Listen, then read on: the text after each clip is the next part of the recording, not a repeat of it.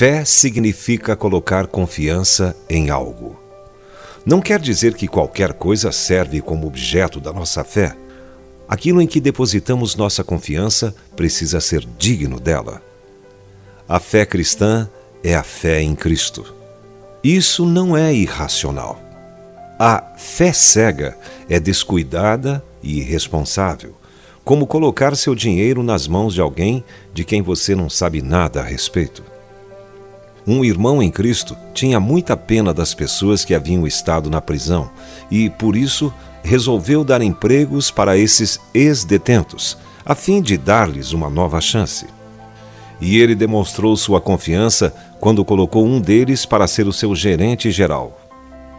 Secretamente, porém, aquele homem passou a roubar-lhe, e seus roubos quase arruinaram os negócios daquele cristão.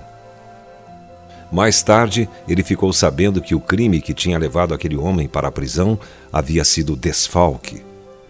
Isso é o que se pode chamar de fé cega.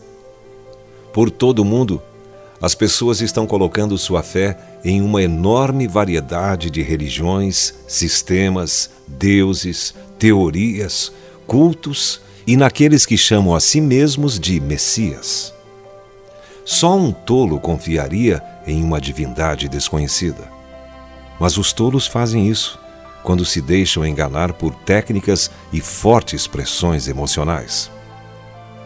Ao longo dos anos, muitas pessoas cometeram suicídio coletivo firmados em falsas esperanças. A maioria das crenças ou religiões, tanto as antigas quanto as novas, nada promete para a vida aqui e agora. O que prometem é algo ilusório depois da morte. O falecido Ayatollah Khomeini enviava jovens adolescentes para campos de batalha minados com a promessa de que, se eles morressem matando infiéis, iriam direto para o paraíso. Como uma pessoa pode acreditar que matar outros seres humanos pode fazer alguém ser merecedor do céu? Quem acreditaria em algo assim? Mas isso é um exemplo da falsidade da influência satânica. Na época da Inquisição, o imperador espanhol sofreu com a incerteza da própria salvação porque achava que não tinha queimado judeus e outros que não eram católicos em número suficiente. Poucas crenças são semelhantes à experiência comum dos cristãos. Na verdade, não tem nenhuma experiência com Deus. Não há milagres, não há perdão, não há vitória sobre o pecado, nenhuma força na adversidade, não há paz com Deus, nenhuma alegria.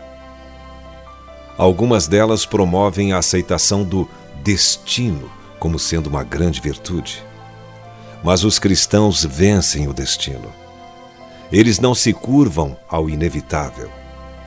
Saiba o que sua fé em Cristo significa para você.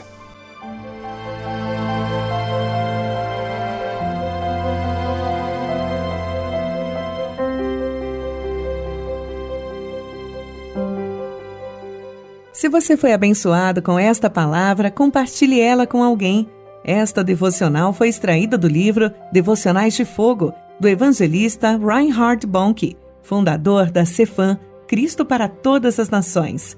Para conhecer mais sobre a Cefam e seus inúmeros projetos evangelísticos no Brasil e no mundo, basta acessar cfan.org.br ou baixar o aplicativo Cefam Brasil nas plataformas Google Play e Apple Store.